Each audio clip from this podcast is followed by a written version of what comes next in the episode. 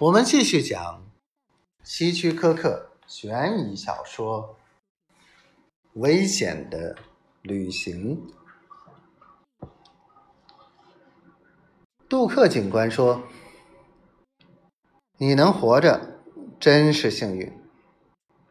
我们已经和你纽约的妻子联系上了。”乔治点点头。最近发生了这么多抢劫案，他害怕下一个会是我。结果真是我。我只希望我的老板理解，我实在是无能为力。你已经尽力了，你杀了一个人。我从来没有想到我会杀人。杜克警官喃喃自语着，摆弄着一些文件。一个穿着制服的警察走进办公室，递给他一张纸。他读完后，靠在椅背上，问：“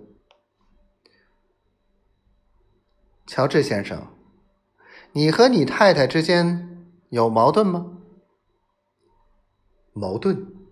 没有。”当然没有，我们有两个孩子。他对你出差有什么疑虑吗？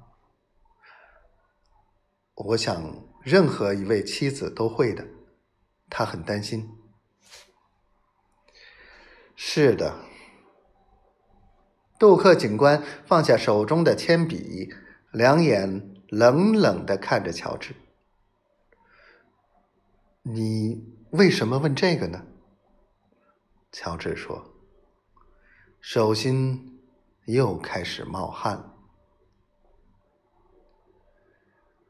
嗯，乔治先生，好像你射死的那个人根本不是抢劫犯，他是一位私人侦探，你太太雇来找离婚证据的。